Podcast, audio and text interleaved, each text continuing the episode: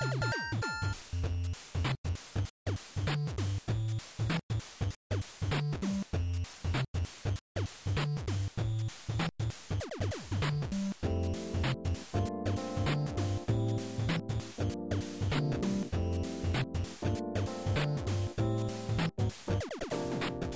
い。ファミリーステーション第141回です。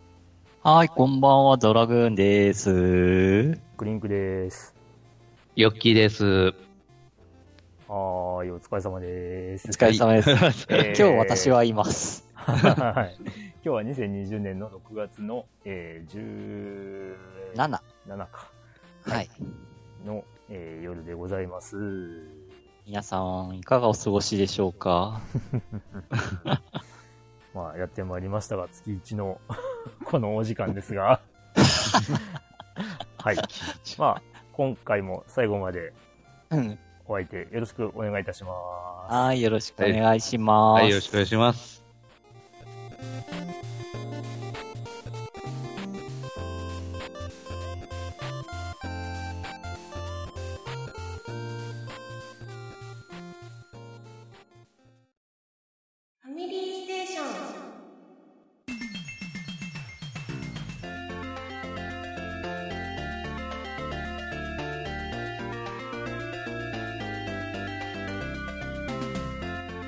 はい、ということで、えー、おそらくですけど、ドラグーンさんやヨッキーの声がまたちょっとうん。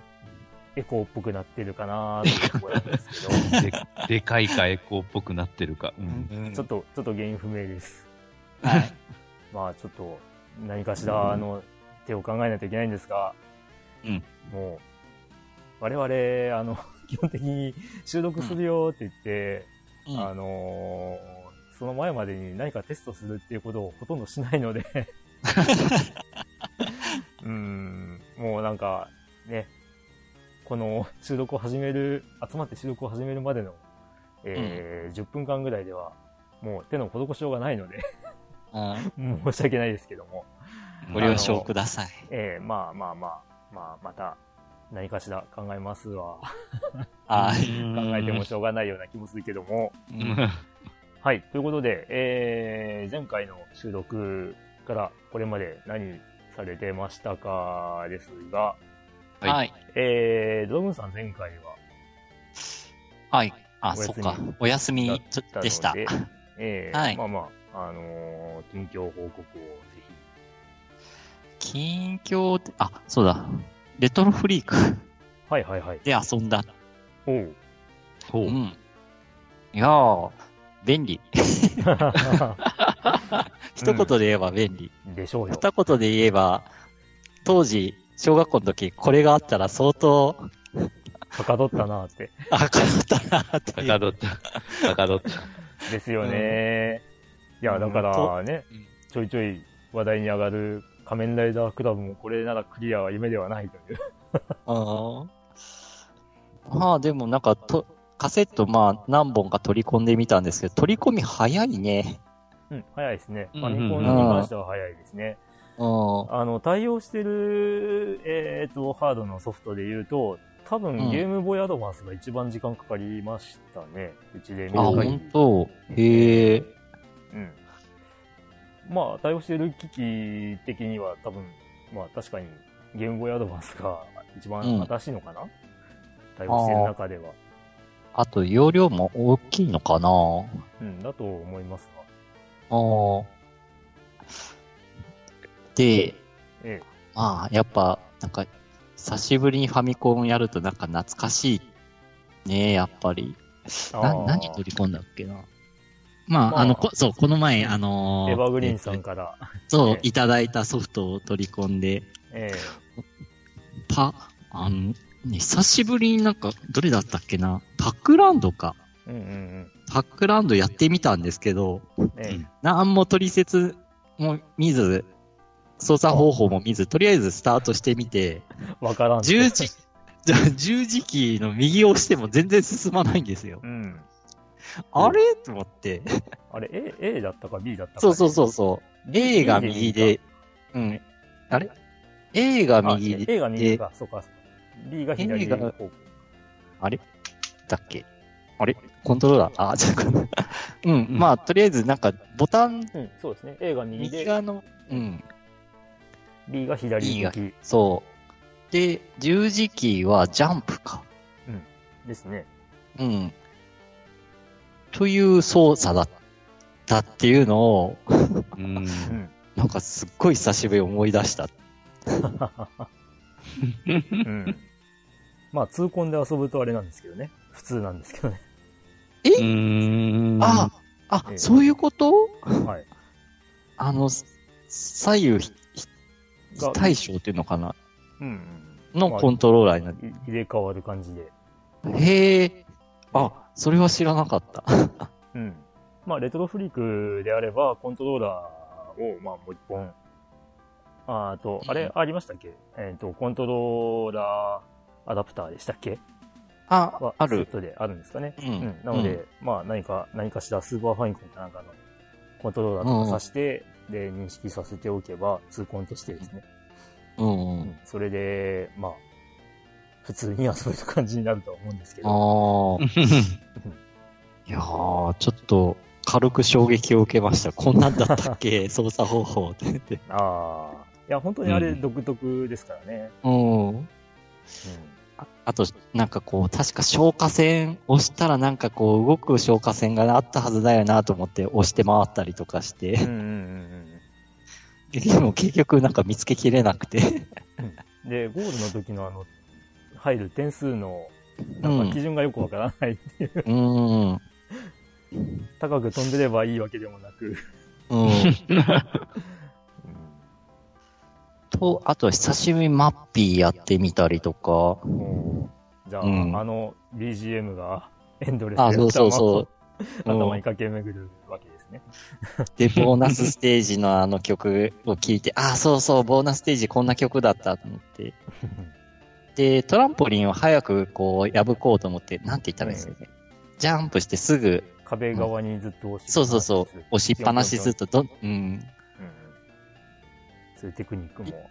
うん、あ、そうそう、こうやってたなと思いながらやってて、うん。全部取るつもりが、間違って一番下のトランポリンを破いてしまって落ちてしまって、あ あ全部取れんかったって言って。あるあるですね。うん。うん。と、あとね、そう、ぷよぷよも、そのエバグリーンさんからいただいたんで、あの、スーファミ？うんうんうん。スーパーぷよぷよか。えを入れて、ぷよぷよで久しぶりに遊びましたね。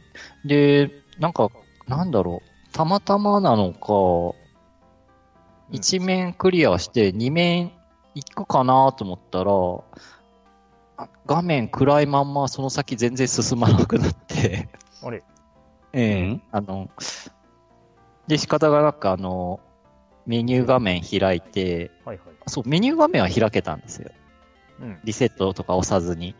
うんメニュー画面でとりあえずトップ戻って、やり直したら、なんか普通に2面いけたんで、これは、えっと、うんレトロフリークだったから、なんかたまたまそうなったのかなどうなんだろうなっていうちょっと現象がありました。もう、どうなんですかね。うんなんかそういう、なんか、普通のファミコンハードとは違う、なんかこう、バグじゃないけど、挙動するって、たまにあるもんなの？うんありますレあります。トロフリーク。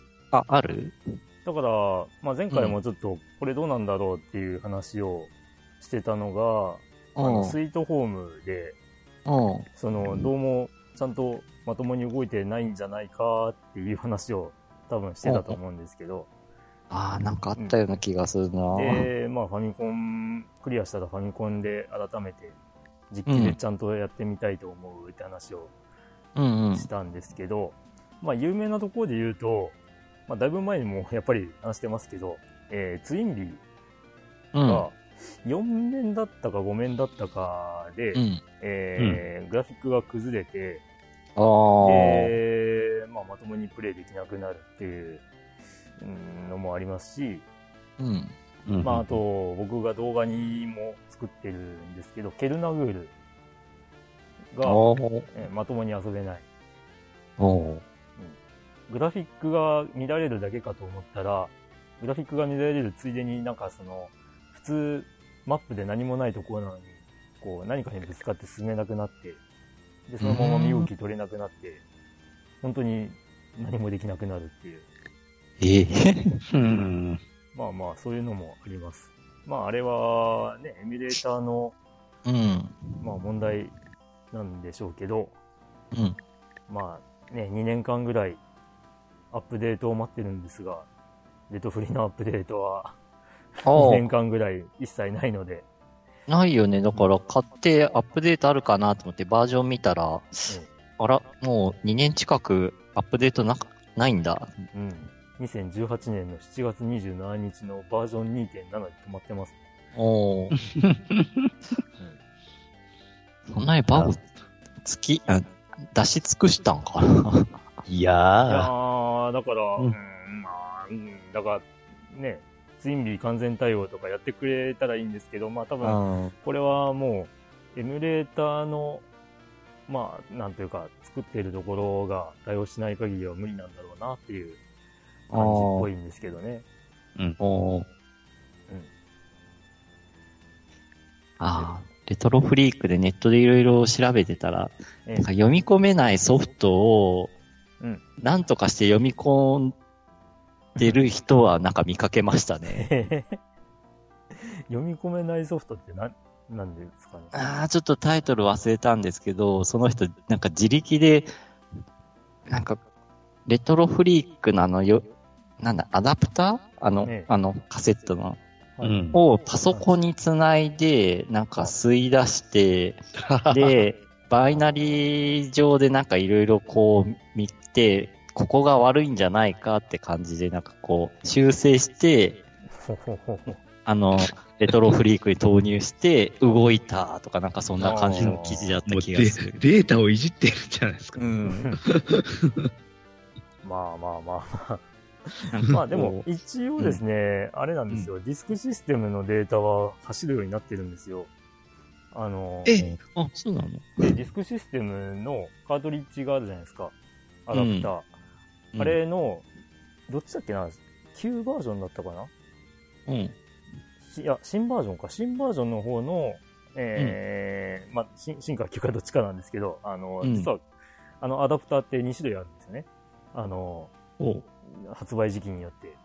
へで、えーそれの BIOS を、その、うんレトロフリークの普通のカードリッジと同じように読み込ませることができるんですけど、え。まあ、それさえ入れてしまえば、ああとはそのディスクシステムのゲームのデータさえ、まあ、あの、パソコンとかでぶっこ抜いて、うん。えーまあ、SD カードで、うん。えーゲームのところにぶち込めば、動くんですよ。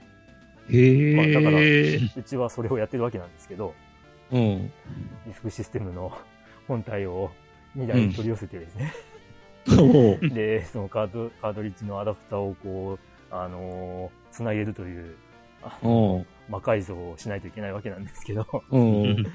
うん。だから、まあ一応、レトロフリーク本当に、ね、なかなか、やるなこいつって感じなんですけど、うん。うん。まあね、だから、ディスクシステムのディスクチェンジのコマンドもありますからね。下とえー正とかなんかをしたら、ディスク交換っていう、ディスクの裏返しかなっていうのが、あの、ショートカットキーの設定で出てくるんですけど、うん。うん。だから、あのーその辺見越して作ってるはずなのに、うん。まあディスクシステム対応してくんないなっていうのでも、おー。このね、ずっと2年間ぐらい待ち続けてる人たちの中では 言われてはいるんですけど、ディスクシステムまだですかつって。へえ、意外と、レトロフリーク、え万、万能っていうのも変か。うん。うーん。ディスクシステムが多くっていうのは知らなかったです。うん。まあ、ここまでする人は滅多にいないってことでしょうけどね。え。まあ僕はとまあ CD ホットラリーのディスクがもったいなくて、どうしても遊びたくて。まああとあれです。2年ぐらい前に大量に、あの、仕事の同僚さんからディスクシステムのうんカードをいただいたので、うーんまあ、。それを活用しない手はないと。うちディスクシステムのゲーム何があったかな？飛び出せ大作戦はあるような気がするな子猫物語とかですか？って言おうと思ったんですうん 子猫物語懐かしいな。それ友達んち遊んだことあるな確かポニーキャニオンが作ってたような気がするけど。うちに元々のディスクありますよ。あ、本当？ええ。買った、買った当時のまま、ちょっともう説明書は紛失してますけど、買った当時のまま残ってるのは多分、えっ、と、子猫物語と、うえーん。3D ホットラリーと、うん。あと、スーパーマリオ2かな？あー、激ムズの。えこの3つのソフトは、もう買った当時のまま持ち続けてますわ。あー、そうだよ。よな。俺もなんか買ったけど結局なんかに書き換え直したりとかいろいろしてるしな。うん。だから我が家にはスーパーマリオ2の、一応まあ、あのーディスクに入れる、うん。入れるディスクのあの、か、えー、なんすかね。えーと、ケースのケースのうんジャケットがちゃんとあるんですよ。あスーパーマリオ2のー。マリオがピースしてるやつ。うん。うちあとあ、多分あんのが、中山美穂のときめきハイスクールだったかな。ああー、はいはい。あこれは妹が確か買ったものなんですよ、当時。ほうほうほうほうん。う。まあ、ゲーム進めて電話番号出るけど、今その電話番号かけたらどこに繋がるのやらって感じだけど。ええまあ、あの当時、あれですけどね。あの、電話かけて親に怒られたもんですけどね。まあ電話代があって。うんそうそう。ああ、そうですねうん。他どうなんですか？そのドラグーンさんがもともと持ってたカートリッジとかは、うん。なんか引っ張り出して入れてみたんですか？あ、それはまだちょっと段ボール奥に入ってるんで、それは今後こう吸い出していきたいなっていう今後の課題ですね。うんうんうんなるほど。うんうんと、まあ、とりあえず、まあ、レトロフリーク話や、そんなとこかな。まあ、あと、はいうん、あとゲーム、あ、ゲーム、あ、そんぐらいか。まあ、ゲームじゃないけど、リアルプリンセスメーカー。ああ、しまったー。え？しまったー。え？何？今、ドラグーンさんと話をしていて、うん。うん。あの、バーチャロンはどうなんですかって聞こうと思った時に、あ、しまった。バーチャロンセールになってたのに買うの忘れてたって思って、あ 昨日までだ。ー、そういえばなんか安売りしてんの、なんか、なんかお知らせで見たな。ツイッターで見たのかな？しまったな あー、昨日までだったんだ。昨日まででしたね。赤炉を買おうかなって思ったんですけど、ほう。まあ、このセールで出る以上は、またセールになるでしょうって思って、ちょっと今回スルーしたっていう。うん。なるほど。まあ、あとはちょっとゲームする環境をちょっと変えたいなっていう思いはああって、それを構築したいっていうのが課題ですね。うーん。あの、今テレビ、あの、ゲームできるのが、あのーまあ普通のうん液晶、まあまあまあテレビの部屋に、まあゲーム機置いてるんだけども、やっぱ子供がいるとなかなかそこでゲームしづらいんで、うん。うん。まあちょっと、パソコンが置いてる部屋の、パソコンのディスプレイでゲームができるようにしたいなと思って。うん。ただ、今自分が持ってる液晶ディスプレイが HDMI 入力がないんで、あれ？うんう。ん？うん。で、それで HDMI 入力のあるもディスプレイを別途買おうかなと。うん。で、それを置い、えーん？はい。いやいやいや。うん。で、もうパソコンが置いてある部屋で、まあ、いろいろゲームができる環境に整えたいっていうちょっと思いはありますね。うんうんうんうん。うん。ドラさんはシューティングって好きでしたっけ？あ、まあ、好きよ。あのー、まあ、縦方向、あ縦方向っていうか、縦画面に対応しているシューティングゲームが、お好きであれば、うん。あのー、IO データだったかな。あの、パソコンのディスプレイで、うん。縦方向にぐるんとうん、回転変えるこ。とができるうんのがあるんで、うん。まあゲーミングのディスプレイとしては割とおすすめかなと思ったんですけど、ああ、回転させたいけど、今を、ちょっと環境的に回転する上下のスペースがないんだよな。え上に棚があるのよね。ああ、そういうこと。うー。うんん。ちょっとこれ回転は難しいなうんうん。なるほど。うん。と、まあ、あ、そうだ。リアルプリンセスメーカー。はいはいはい。もうなんかもう、ね、今3歳と何ヶ月だ ?7 ヶ月か。3歳。もう、うん。ね、もう口達者になり、もう、なんかこう、なんていうんだ、賢くなり、うん。なんかまだ昔の方が従順だったなっていうか、もう今はもう言っても聞かないし、もう嫌だ嫌だ言うし、もう舵取りが大変大変っていう、うん。うん、っあていう感じで、もうすくすく育ててますよ。ーもう私は自由だっていうもうね、自我が芽生え。もうやっぱね、自我はすごいね。もうなんか、演技とまではいかないけど、なんかこう、困らせるのが上手くなってきたっていうか、ああ、なるほど。う。ん。自分の要求を通すためにって感じ。うん。うん。若干の嘘泣きだったりとか。そう。学習能力はすごいでしょうな、今ほんと。あーん。という感じのリアルプリンセスメーカー話でした。ああ。はいまあぜひ、スーファミ版があったと思うので、プリンセスメーカー2でも買っていただいてですね。あ ああ。はい。ということで、私の近況はこの辺で。参考にはなりゃしないでしょうけど。はい、じゃあ次は、クリニックで行きましょうかね。うんえーっと、まあ前回の収録後だったかな、うんうん。えーっと、まああれです。あの、スイートホームクリアしました。ー。うんうん。で、まあ、しっかりアイテムの位置とか、マップとかをこう、メモしながら遊んでたわけなんですけど、うん。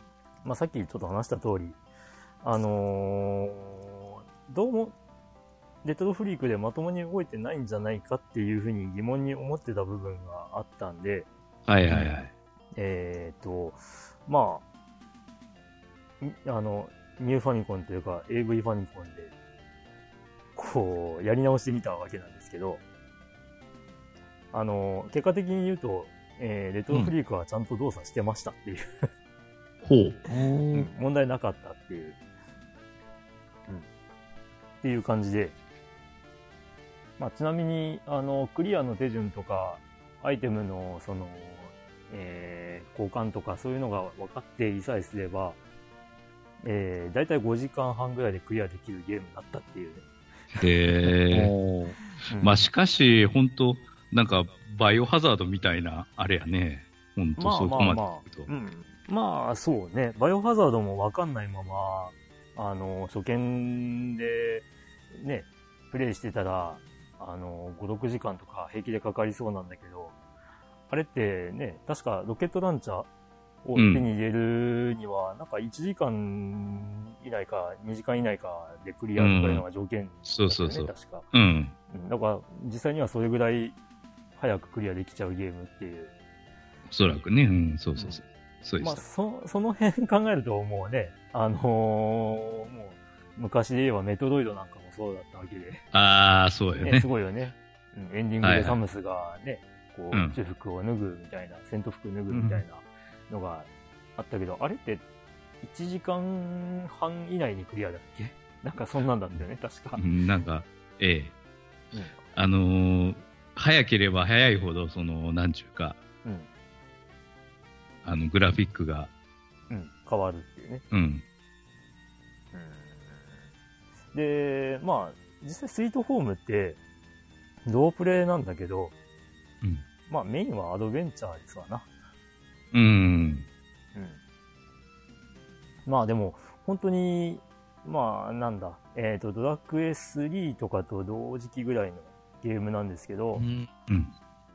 まあかなり個性的なシステムをとってるので、今やってもまあ、斬新というか新鮮味のあったゲームだなとうん。思いましたわ。まあアイテム、まあアイテムを、えー、一人三つまでしか持てないのをこう、なんとかやりくりして、うん。で、まあ、謎を解くのにアイテムが必要なんで、それをどううまくそこまで持っていこうかとか、そういうの、うんまあまあ、終盤はそこまで考えなかったけど、うん、まあ、板を渡して通るから、板を絶対持っておかなきゃいけないとか、うん。そういうのもあったわけで、はい。うん、なかなか骨のあるゲームで面白かったですわ。うん。で、スイートホームクリアした後で、その、本当はさっきも言ってた、あの、ディスクシステムの、えーディープダンジョンか、ああ。えーアスピック、どっちかに挑戦しようと。挑戦って言っても、まあ、アスピックは昔、まあ、月刊ジャンプの攻略記事見ながらクリアした覚えあるんですけど、えーディープダンジョンは、なんか昔よくわかんないまま、裏技の、なんだっけ、痛恨の、なんだっけ、右と A を押しながら戦うを選んだら必ず会心の一撃になるとかみたいなのをやって、あの、喜んでたぐらいで、ちょっと今、裏技の方法は、あの、多分、間違ってるんですけど、まあ何かしらすると、あの、必ず会心の一撃が出るっていう裏技があったんですけど、まあそれをやってた、やって喜んでたぐらいで、クリアした記憶がないんで、まあ 3D ダンジョン RPG、どっちも 3D ダンジョン RPG なんで、これもまたマッピングしながら遊ぶと楽しいだろうなって思ってたんですが、うん。まあ、衝撃的なニュースがうん。流れまして、それに引っ張られる形で始めた星を見る人という、ああ、スイッチ移植、スイッチ移植。うんッチ移植おめでとうございますというね。え、そうなの？はい。えー、2020年夏ってことなんで、もうそろそろ出てもおかしくないっていう星を見る人、へえ。スイッチで出ますよ。果たして本当にあのまんま入れちゃうのか。あー、ゲーム部分はそのまんまなんじゃないかなって僕は思ってるんですけど、まあ、そうじゃないと、まあ、あんまり意味もないもんね。うん、で、まあ今、テレビ画面って大体16対9のワイド画面なんで、うん。あの、当時のグラフィックって4対3で作られてるんで、あの、左右が開くわけなんですけど、うん。その左右の空いてるスペースに、あのーまあ、工房で、その、なんだ、イラストを募集してて、うん、そこを埋めるイラストを送ってくださいみたいなキャンペーンやってたりとか。へえ。でうん。まあ、多分その、リメイクをするのか、移植、まあ、移植になるのか、あの、どうなんだろうみたいに、みんな言ってるんですけど、公式ページとか見ると画面写真は完全にファミコン版の星を見るう。人のうん。映像しか出てないんで、うん。まあ、これは、おそらく、そのまんまの移植なんじゃないかなって。おー。まあ、ステイセーブはできるんじゃないかなとは思うものの、うん。うん、それって結局レトロフリークでやってるのとあんまり変わらんっていう。まあ、そうだねあ。ーそうです、そうです。うん。まあ、レトフリーの場合は、やろうと思えばね、あの、4倍速とかもできたはずなんで。はい、4倍速。うん。まあでも、あの、今マップ書きながら、こう、あと、あのーえー、登場人物の、あの、情報とかも全部書き出しながらやっていってるんですけど、う。うんん。まあやってると、よく言われるあの足の遅さみたいなのも、正直気にならなくなるっていう。へえ。うん。まあね、えー、まあやらない、やって、やったことない人ほど、こう、その辺、ネタにしやすい話題ではあるんで、まあ、ね、足を清臭みたいな感じで言うんでしょうけど、まあやってみると、案外気にならないっていう。うん。まああのゲーム自体のテンポに合ってんのかなと思うんですけど、内容は正直な話薄いんで、無駄にひどいね、マップとはいえ、多分、ね、ドラクエ2とかの、もうダンジョンも含む全体マップの半分もないぐらいなんじゃないかなっていう広さなんで、うん。なぜまた急に移植が決まったんだろう？いや、急にってわけじゃないでしょうけど。どうなんでしょうね。あの、昔のゲームで、その、版権元がよくわかんないゲームを、うんその、スイッチとかで、まあ、いダウンロード販売している、まあ今、あの主だったメーカーっていうのが、あの、シティコネクションっていう会社なんですけど、おう。まあ、だから、そこが版権と、もう、確認して取れたんだろうなっていうことなんですけど、まあ2年か3年前に、そのシティコネクションから、あのー星を見る人のサントラが発売されたりとかもしてたんで、へえ。うん、まあ、そういう縁とかがあったのかなとは思うんですけど。ああ。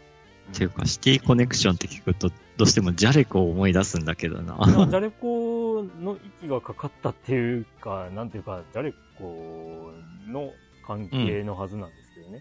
あ、そうなんだ。ええうんまあ、まあまあまあ。まあ、あの、ツイッターでも話したんですけど、うんえーまあ、星を見る人好きなんですけど、うん。まあ、おすすめではないです。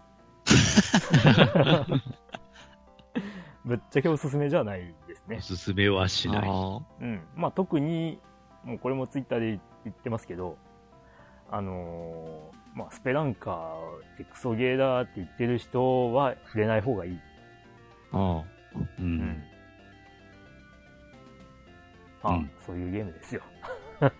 まあ、ちっと難しいぐらいで、クソゲーとか言ってしまう人は、うん。あまり、前々から言ってる通り、スペランカーって、うんあのー当時流行ってたゲームとかが、どんな高いところから落ちても平気なゲームが多かったんで、ですね。まあ、マリオとかもそうか。そうそうそう。だから、スペランカーのあのシビアなルールっていうのを飲み込めるかどうかで評価がガラッと変わるはずなんですよね。うん。あ。で、それを、あれをもう、最弱だよね、みたいな感じで言う、言って、まあ最弱でもう、クソゲーみたいに言うのは間違いだよな、とは、うん。もうずっと前から思ってることで、うん。うん。だから、ね、えー、まあ、ちゃんとクリアまでやったら多分、達成感もすごいし、いや、面白かったっていう感想になるはずなんですけど、うん。そこまでね、やろうとはしてないでしょうからね。う んネタ気味に話してる人は。うん。うん、そもそもクソゲーじゃないしな。おうんー面白いから。っ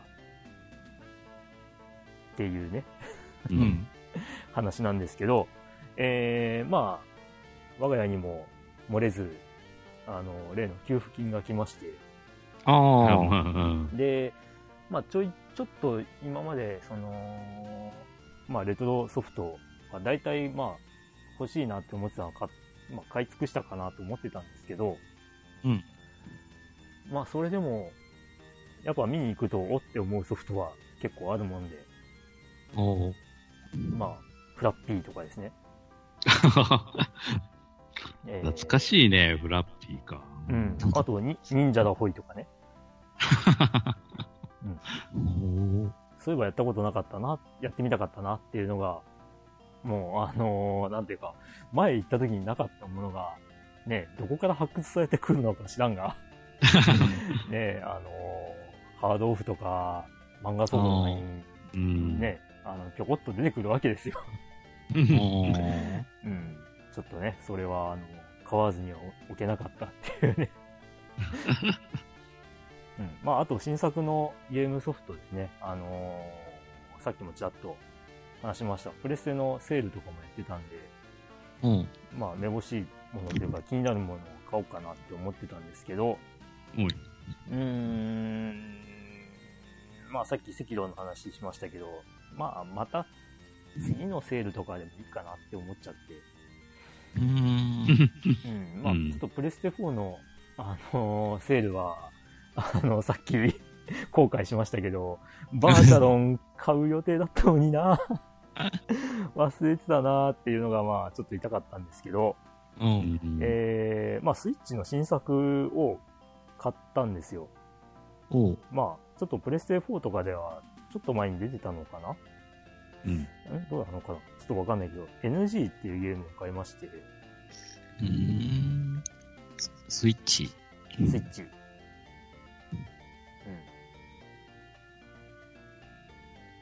まあ、ホラーアドベンチャーゲームですよ。あうんあこれかそうだね。やっぱりビータからで、ビータでもうだいぶ前に出てるんですね。うん。うん。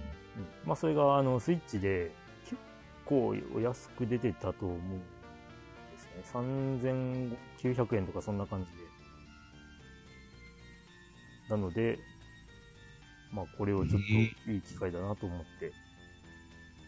あ。ああ、ホラーゲーや。うん。で、まあ、その NG に興味を持ったついでに、これがあの、えっ、と、エクスペリエンスっていうメーカーが作ってるんですけど、うん。あの、実はこれってエクスペリエンスが作ったホラーアドベンチャーゲームの第2弾なんですよ。なので、じゃあ第1弾もやらなきゃねっていうことで。第1弾も、まあ、買っちゃうというね。そういうことを、まあ、してました。あー、第2弾。第、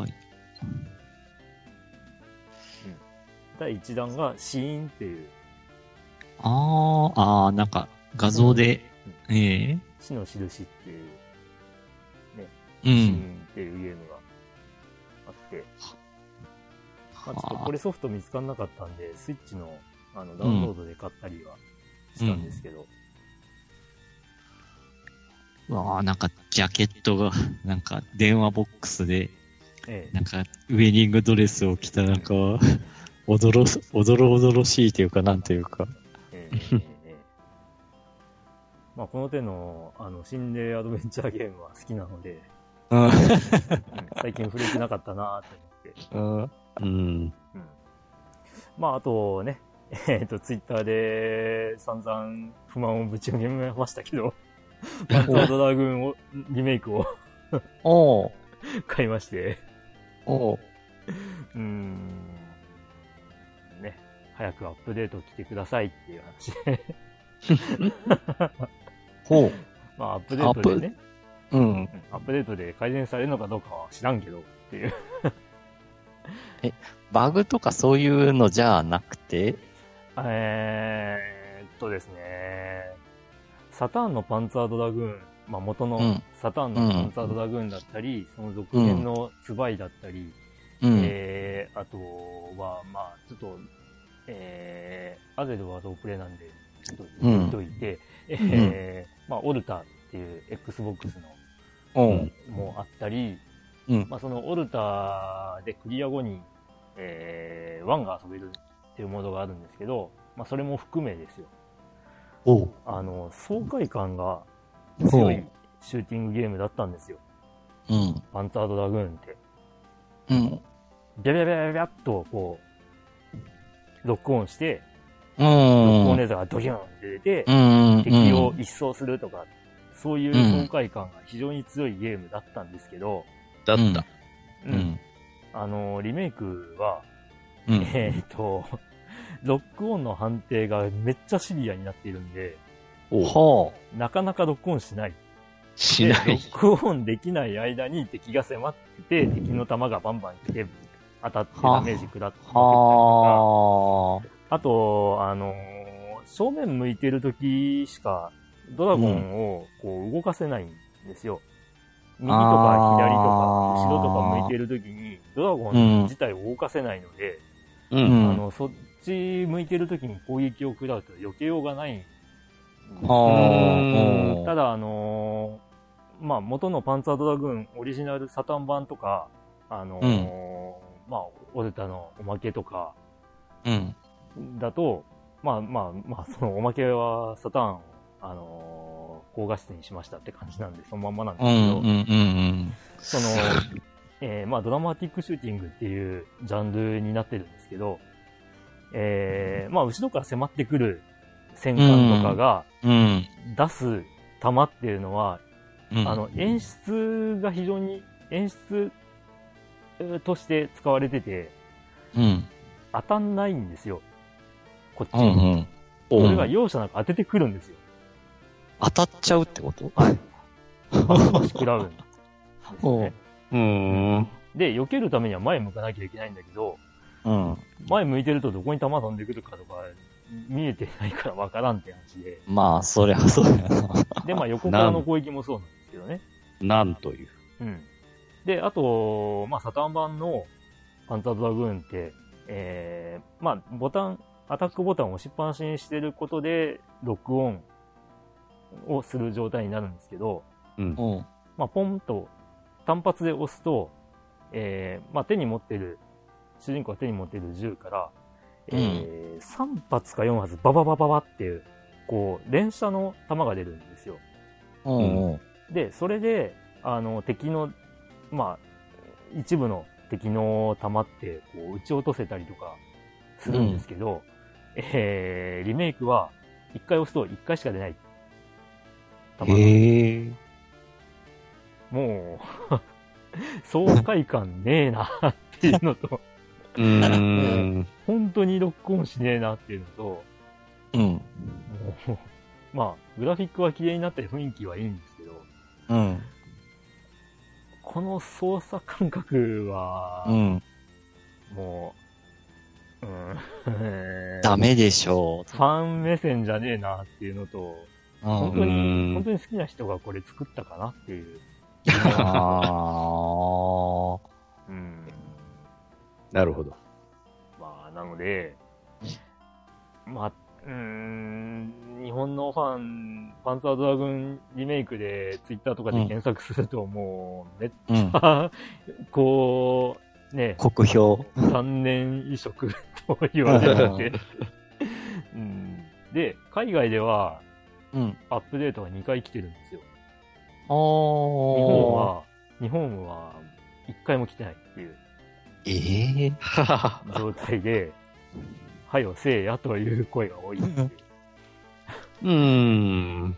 まあ、あと前回ちょっと話したはずなんですけど、うん。えー日本語のローカライズがおかしいっていうのと、あってですね。なんとかならんかったのかという話で、うん。難易度設定が、うんえー、通常だったっけな？通常、容易、ハード。もうこうなったらハードも重いとかにしてくれた方がネタになったのにと思うっていう。通常、用意、ハハード。ード。なんでそこだけ英語のまんまって。ね ってな感じのね。えー、と、ああ。残念さで。これ、セガ関わってないんだ。うん。監修をしたらしいです。ああ、メーカー見てもなんか、ちょっと、知らないメーカーだな、これう。ん。まあ、多分、その、その、えっ、と、メーカー名からすると、過去の作品をリメイクするのを中心にするんだろうなっていう感じの、うん。うん社名なんですけど、おうにしても、という、にしても、うんうん。ポーランドって書いてるな。国は？う。うんん。国はポーランドのその、フォーエバーエンター、ん？エンターテイメントか。うん。うん。って書いてるから、ポーランドの会社なんだ、と思って。うん。ま残念って感じが。あ、残念。残念。うん。残念移植か。設定画面の中になんかよくわかんない、あの、なんだっけ？えーっと、えー、なんだっけな？なんか謎の項目があるんですよ。あ、そう。うん日本語で全然意味がわからなくて、で英語にしたらわかるかなって思ったら、なんだっけな？うんえーっと、えー、あれなんだっけな？英語だと、ん？ロックオンの音かなって思ったりしたんですけど、うんのオンオフかなって思ったんですけど、うん。どうもそれでもないっぽくて、あー あれ？っていう。へえ。価格は意外と安いんだな。ああ、ね、今セールになってるんですよ。あ1990円かなんかになってるはずなんですけど。へえ。えでも元値もなんか2599円って書いてんな、税込みで。えはい。まあ、興味があればぜひ。あうーん、うーん。それは、ねうん。いうようなことをですね、あ。はあい。の、体験したこの1ヶ月でしたよ。あえ。いやん。ああ、あーあと、そうか。うん。あの、難易度設定、用意正常ハードでした。せ、正正常？常正常？通常じゃなかった。正常でした。まあ、ノーマルをどそのまんまあー、日本語にで。しょうね。うん？あ標準とかじゃねえのかな。うん。で、あと、サウンド設定って項目のところに、うんえっ、と、まあ、ミュート音楽とか、音楽の音量、効果音をミュート、効果音の、まあ、音量ですね。うんで、その一番下に、音を目指してっていうのがあるんですよ。ほあ、は？意味がわからない。うん、ちょっと何言ってるかわからないってやつちょ。っと何言ってるかわかんないんですけど。いや、本当に、な音、音を目指してって。と、うん。うん。な、何の話？うん。サウンド設定で何これって。で、あ、そうだ、これ、あの、今、ツイッターで自分の発言をこう、追っかけてたんですけど、うん。えー、言語設定を英語にしてみたら、うん。エイミングサウンドってなってるんで、ヘーミングうん。ってどういう意味だろえーと、照準合わせみたいな、エイミングって、普通、照準を合わせる 動作のことをエイミングって言うんですけど、ううん。何なんだろうって思って、で、それでさっきのロックオンの音かなって思ったんですけど、オフにしてやってみても、ちゃんとロックオンの音が鳴るんですよ。おう。ジョニはあーっていう感じで。なんだろうな、これって。もう、わからん。謎。謎謎 謎謎。うん。いや、おかしい。まあ、そういう文句を言いつつ、えーね、あの、星を見る人を楽しんでおります。なるほど。あ、ちなみに星を見る人は、あの、僕が思っていた以上にパスワードの解析は簡単でした。ああ。そうか。いや、あのーステータスとかの上限とかがあると思うじゃないですか。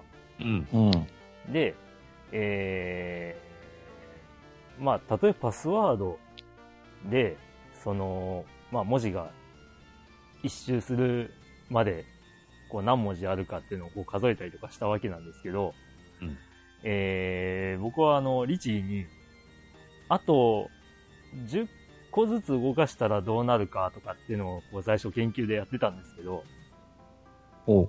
わかります？あのいや、えっ、と、レベルが上がった時にパスワードを取ったら、うんうん。レベルが0の状態から、えー取ったパスワードの、ある特定の文字が、うん。えー同じだけずれて変わってるっていうのがわかるんですよ、あのゲーム。パスワードが。だから、この主人公の、えー経験値なんですけど、うん。経験値を表しているのは、この文字とこの文字なんだな っていうのがわかるんですよね。で、それを、えっ、と、パスワード入力画面で、えーまあ、文字がこう、A から始まって、こう、A, B, C, D, E, F, G とこう、順番になっていくんですけど、その順番を1個ずつ出すと、パスワード通っちゃうんですよ。へえ。で、ステータス見ると、その1個ずらした分の経験値が増えてるんです。っていう、あのーすごい、わかりやすいゲームなんですよ。わかりやすいけど。で、それを、こう、律儀に、こう、ん10個進めたらどうなるかとか、うんうん。やってたんですけど、うん。あの、ふっと気づいて、いや、待てよ。一番最初の状態から1個うん下げたらどうなるんだろう。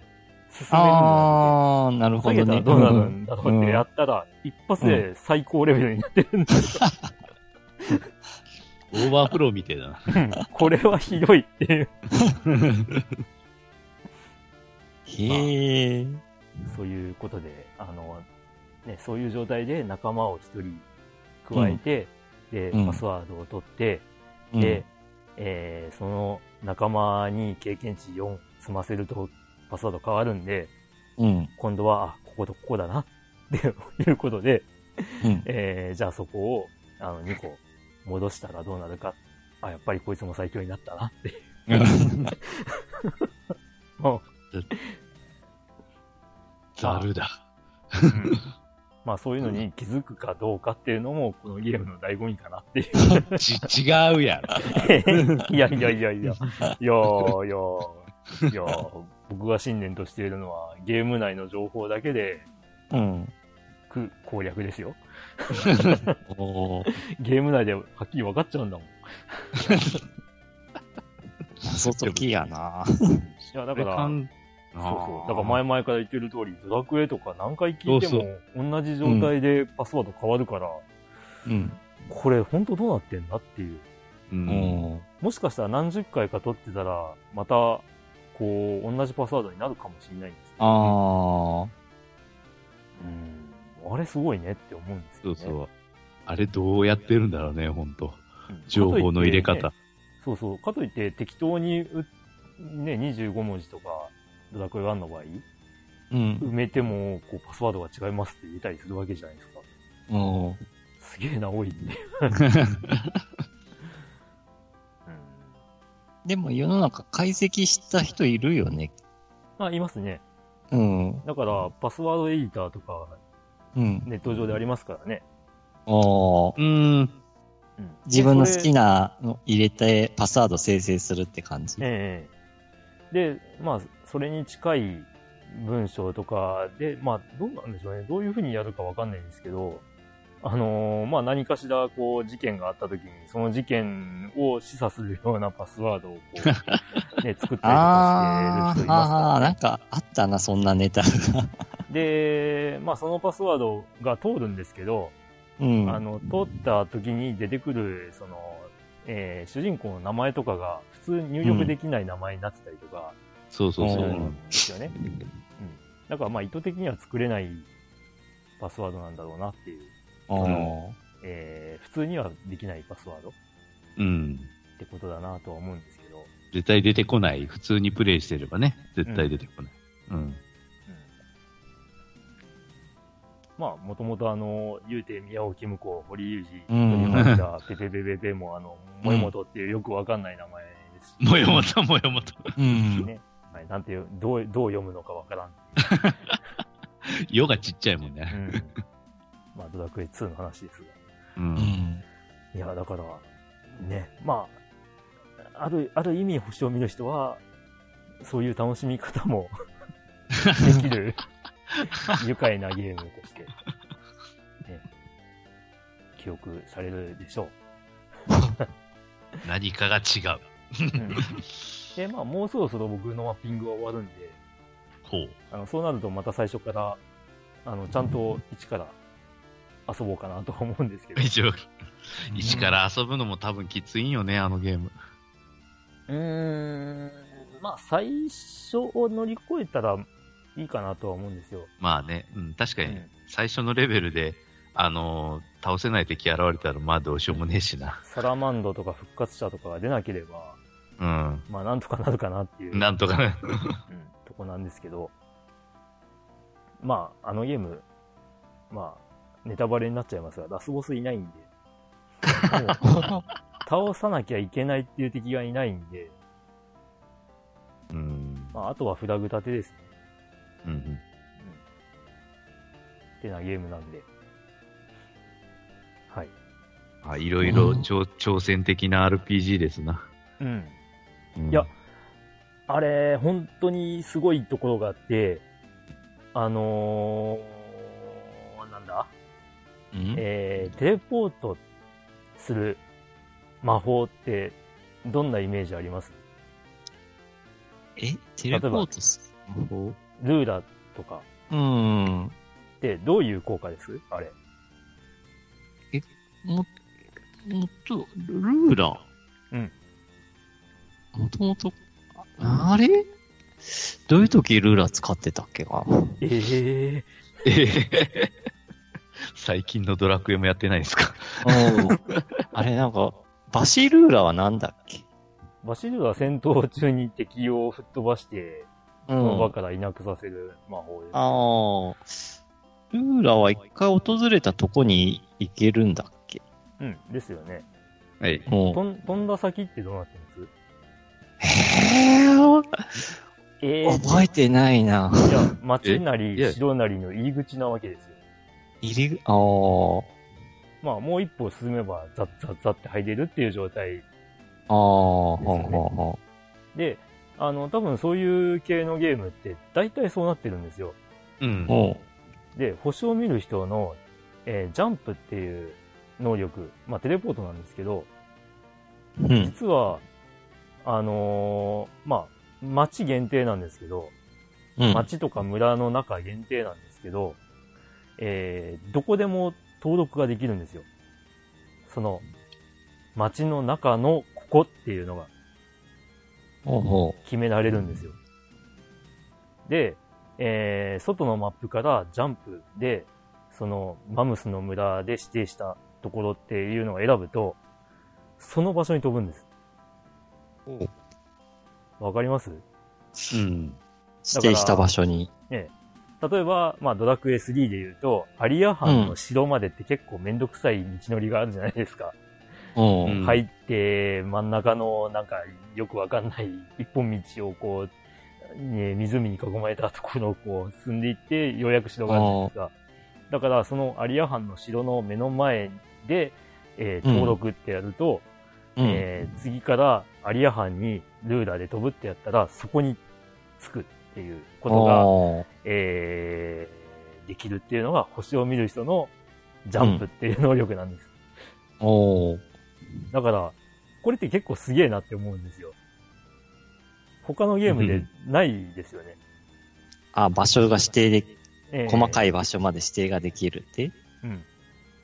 あまあ、ああるゲームはあるんだろうけど、うん。めったにまあないと思う。思いつかないね。うんいや、だから、この辺もちゃんと把握すれば、まあ実はあのパスワードを取ってやり直すとリセットされちゃうんですけど、その指定したね、場所っていうのはリセットされちゃうんですけど、だから、ちゃんと完成してたら、割とすごいゲームだったんじゃないかなって思うんですけどね。ああ。うん。で、まあ足の遅さが、こう、さっきも言った通りネタにされるぐらいなんですけど、うん。あのーまあ、回復、主人公たちのヒットポイントとか、あのえー、なんだ、えー、サイコ力っていう、まあ、マジックパワーみたいなのを。回復させる場所っていうのが、最初のマムスの村っていう村の、えー一番奥にいる人に話しかけなきゃいけないんですよ。ほで、そこに行くのがめんどくせえっていう声が結構多いんですけど、う。うん。まあ、ちゃんとジャンプの能力理解していれば、その人の前で登録をすれば、あの、次回から外からジャンプ使うと、そこにもういすぐに行けるわけですよ。うんうん。なので、その辺もちゃんと 理解してると、割と遊べるゲームだぞっていう。ほうほう。まあ、まあ、興味持った人は、あまりおすすめはしないですけど、スイッチ版出たら、触れてみるといいかもしれない。はい。まあ、これを聞いた人は、一人ぐらいはなんか買って、か買う人いるかな。まあでもね、えークリンクさん面白いって言ったじゃんっていうような苦情は受け付けませんので。一応予防性は貼っとくのね。あーおすすめまあはしないけど。えっ、と、まあ個人的にはあの、SF うん。が好きな人と、おーまあエスパーものが好きな人は分かってくれると思うっていう、ほうほうほ割とロマン溢れるゲームだと思うんですけど、う。おーうん。まあ、そういうわけです。はい。はい、以以上でございます。はい。大幅カットかな。カットやろうね。え カットかもね。ええはい。じゃあ、ヨッキー先生どうですか？えーっと、自分はですね、まあ、FGO 以外には、あの、13騎兵防衛権を、あの、やって、あ一応、あの、ちゃんとクリアはしました。うん。ただし、あの、ストーリー的には、あの、ネタバレ厳禁のゲームですので、ちょっと何も語れません、ストーリーに関しては。そんなに語れないのか。なるほど。まあ、やってみないことにはということですね。最初のうちはかなり謎が多いので、で、やっぱり終わりにたどり着いてみても、こんなことかいみたいな感じで。あー、大体その、わかんなかったってことが、ええ。ああ、そういうことか、みたいな感じがあるってこと？あるんですけど、さい。うん最後にもちょっとやっぱり、それをあの根底からひっくり返すような設定があるので、おー。んんんんみたいな。ところがあるってこと。そうそうそう。へー。わか、ったような感じになっていくんですよ、途中から。うん。おだけ、だけど、それは全てみたいなことになってくるんで。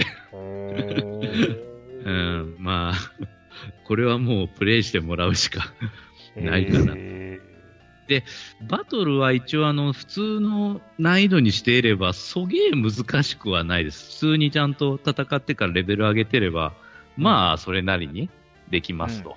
で、あの、アドベンチャーパートとそのバトルパートっていうのにまあ大きく分かれてるんですけど、ーアドベンチャーパートをその進めることでも、その強化のためのなんかポイントですか。そういうのがもらえるので、まあバトルによってもらえるんだけど、通常は。で、そういうのが、あの、き機体を強化したりとか、あの、新しいスキルを、あの、習得したりするポイントっていうのがあって、そういうのは、あの、あの、アドベンチャーパートを進めてももらえるので、あの、大抵の場合は、アドベンチャーパートをだできるだけ進めるとこまでうん。進めておいて、で、どうしようもなくなったらバトルパートをちょっと進めて、うん。で、解禁されたアドベンチャーパートをまたやっていくと。うん。いうようにした方が多分楽なはず。うん。戦闘パートって普通に戦略シミュレーション？あ、いやいや、リアルタイムの、えっ、と、戦術シミュレーションです。はい。ああ、えーはいオーガバトルみたいな感じってこと？まあそうですね。まあもちろん時間はそら、あの、普通に、なんちゅうか、と止めるっていうか、止めて考えることはもちろんできるんですけど、えー反則ヒーローみたいな感じ？うん、ですけど、テン、テン、ポがむっちゃ速いです。はえもう数秒単位で敵がボンボンボンボン現れて、ー、おうで、まあ、こっちのその、例えば技を使った後のその硬直時間っていうのも、まあ、まあ、そんなに長くはない数秒うんぐらいで動けるようになるのがほとんどで、うんうんで、もう、大体は圧倒的な数の敵を相手に、あの、どう戦っていくかとか、まあ、たまにボス敵みたいな、あの、こ個体で強い敵とかももちろん現れるんですけど、おうん、基本的にはもうわらわら現れる敵を、土下やって倒していくかと。それで、うん一応、こっちにはその第1世代から第4世代まで特徴の異なった機体のそれぞれあの数台あるので、まあ、それをどういうふうに出撃させて、あのどういうふうな戦術でやっていくかっていうのは、まあ、それぞれと。うん。まあ、一応、そうですね、あの、どう、どういうふうにそのダメージを食らうかとか、そういうのはまあ、最初は気にしなくていいと思います。大抵の敵は弱いんで。うん。うん。ただ、後半になるとむっちゃ強い敵でから、なんか一撃でからあのヒットポイント大半持っていかれるような敵もおって、で、あの、こちらは味方はあの、その一人でも死ぬとゲームオーバーなので、えうん。出撃している人間は。それかまあ、その、なんちゅうか、ターミナルって言って、あの、防衛拠点があって、そこが完全に破壊されると、ゲームオーバーという。うん。うん、そういうふうなルールですので。まあ、死なない、後半の敵との戦いで死なないためには、例えばシールドを、あの、攻撃を無効化する、数秒間攻撃を無効化するシールドを効果的に貼ったりとか、うん。そういうことがまあちょっと必要にはなってきますけど、そんなにバトル自体はそげえ難しくはないです。うん。えうん。なるほどね。全員生存が基本だから、えそうそうそう。全員生存してるっていうことがもう基本なので、本当ストーリーの。だから、あれか、誰かが欠けてるからストーリーがこう変化するとかっていうことはないないです。そうそうそう。おうね。なるほどね。だからまあ一応あのーなんちゅうか、アドベンチャーパートは一応13人の主人公がいますけど、うん、あの、結局あの、アンロックされていくシステムは、あの、例えば街とか428であった、あの、ここの主人公が、あの、ここまで進めばロックされるとか、そういう、あ、アンロックされるとか、そういうことも結構多いので、あーまあ、結局はでっかい大きな一つのストーリーを13人の視点で進めていくという、うんうんう。ん、そういう話になってます。うーん。で、結果的には評価としてはどうだった？あまあ、評価としてはもう、それは一つのゲームとしてはかなり完成度高いと思いますが。ええさすがに、こう、ゲーム対象、もう短期間で上位に。うんに、うん、食い込むだけのあれはあると思いますね。えー、なるほど。まあ、中ぐらいのバトル戦との難易度でやったんで、まあ、苦手な人は確かに苦手な、なない、簡単なうんカジュアルってやつか、あとはまあ難しい方もあるので、うん。まあ、それは難易度はいくらでも変えられて別にその物語進行的には何の影響もないありませんので、うんうんそれはもう自由にやっていただくと。あとはそのクリア後に、あのーどんどんなんか、クリア後に、あのーできるバトルマップみたいなのが、なんか次々あって、どうも、あの、総数なんか1000単位であるとか、マップが。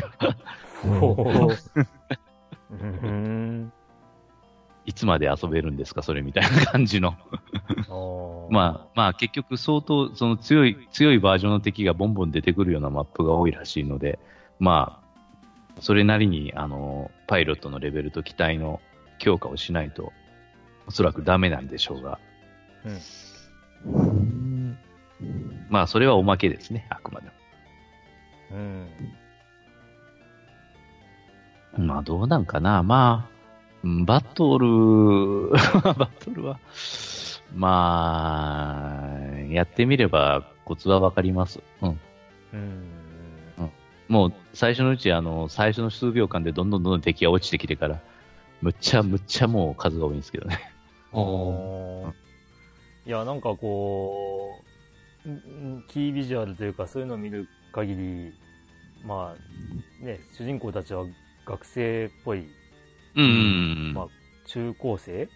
うん高校生かな、うんぐらいの子たちで、それの子たちが戦うっていうのが、で、あと、まあ、タイトルからして、なんか、軍、軍的な 感じを抱かせるんで、なんう、ん。なんというか、あの、えー、あれなんだっけ？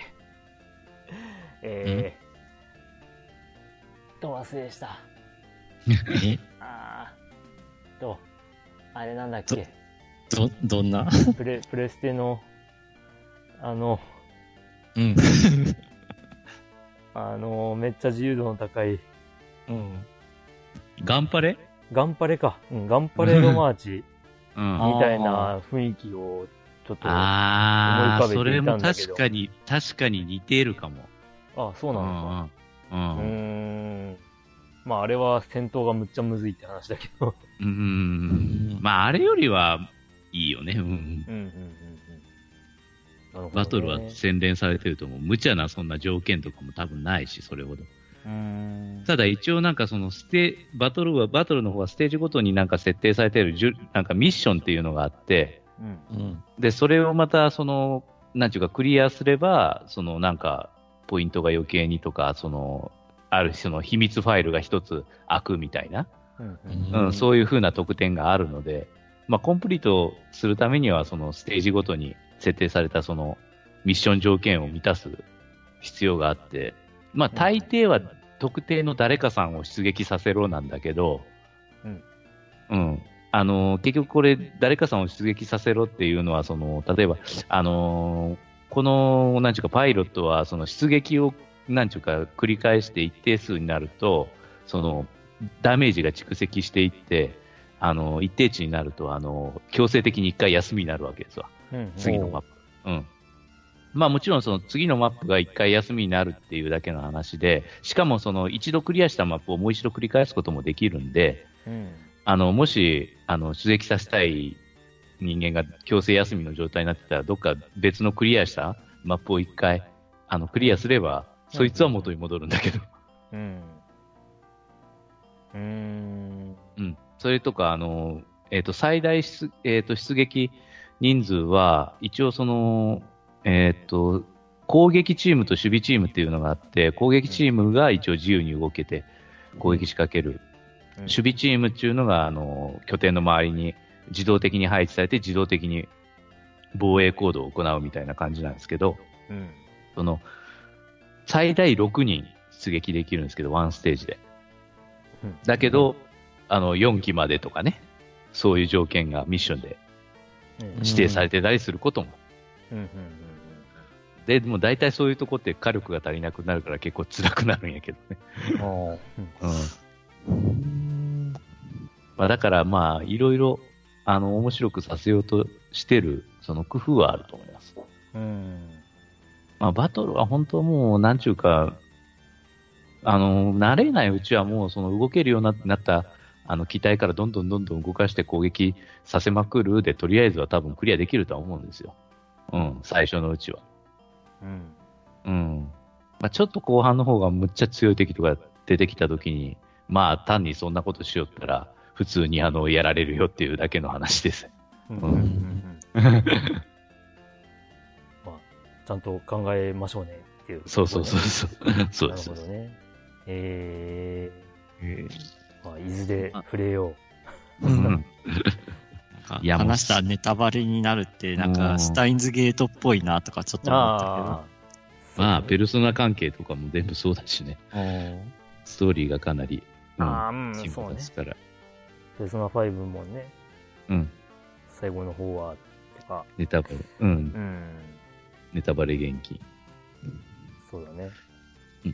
まあでも、本当に、あの、面白いゲームであることは間違いないので、ーおー一回はやっていただけると。まあ、そんなに、送迎時間がべらぼうにかかるというわけでもないので、バトルとかでその、こだわらない限りは、うん。経験値上げ、経験値上げとかにこだわらない限りは、そげえ時間がかかるわけでもないので、うん。ええ。で、別にアドベンチャーパートは、その、ちゃんとあの、一本道で進んでいくので、うん何、何をやったら致命的とかそういうことはありませんので、うん。選択肢で何か変わるとか、そういうのもない？ああ、それはあります、あります。選択肢によって、その、なんちゅうか、あの、セリフが変わるとか？いやいや、あの、一応、あの、なんちゅうか、ストーリーは繰り返、繰りストーリーはね、繰り返しを一応前提としてるんですわ。ああ、はいはいはい。それぞれの、それぞれの主人公が、同じような話を言ってるようで、実は少しずつ違っていくというか、うん、どんどんその、なんちゅうか、一回は経験した話を、その記憶を持ってるっていう前提で、いろいろ進んでいく場合もあるので、うん。うん、うん、うん。そこら辺がまた面白いところではあるんですけど。うん。ああ、なるほどね。ええ。だから何回かやってるうちにやっぱ違う道がどんどん出てきて、で、ある程度道が行けたら、えーその条件ででロックがかかるんですよ、ポンと。うん、うん、この、この、他の主人公のこのストーリーを見るまでは、こいつは先に進めませんとか、あとはバトルでこの面をクリアするまではこいつは先に進めませんとかいうことになってくる。うん。うん。うん。なるほど。うんで、けそれがね、またそのロックの書き方うまいんよね。ほんとストーリーの見せ方が。ああ。おうん。だからもう、あのーその、なんちゅうか、誰をやってもいいという自由度はそこまでないかもしれないけど、うんまあ、それでちゃんとあの、ストーリーをしっかりあの、順番で見せてくれるから、あの、理解もしやすくなっていくし、うんあの、最初からいきなり主人公のがボボボって出ないから、俺、最初説明書っていうか、あの、マニュアルを見たとき、ああ、13人も主人公おるんかって思ったんやけど、うんあの、あ案外ちゃんとあの、名前と、あの、グラフィックはしっかり合致していきますので、少しずつ、うん、あの、動く動かせるというか、ストーリーが見れる主人公が増えていくので、うんうん。うん、そういうのも見せ方もなかなかうまいなと思いました。あなるほど。はい。まあ、ストーリーの内容についてはさっぱり話せません。うん、本当これはもうやってみないことには。はい。他はどうですか？他は、まあ、相変わらず FGO やってるぐらいです。珍しく、その、なんちゅうか、自粛期間でどこにも行けないから、う。うんん。まあ、時間があるなと思って、やってみたところが、ややっぱり面白かったね、みたいな。あうん。まあ、ちょっと今後、また、どこのゲームに手を出すかはわかんないですけど、まあ、ちょっと来月はもうちょっとあの、職場と住居変わっちゃうんで、ああ。ええ。ちょっとそこまでは、あの、もう、いろんな、あれはできないかなと、いろいろバタバタしとって。うん。まあ。まあ、FGO FG を触っとくぐらいが精一杯。うん。それが精一杯でしょう。うん。えはい。以上でこんなとこです。はいい。。えーということで、えー、我々、パーソナリティ陣の近況報告は以上。ということで、はいはい。えい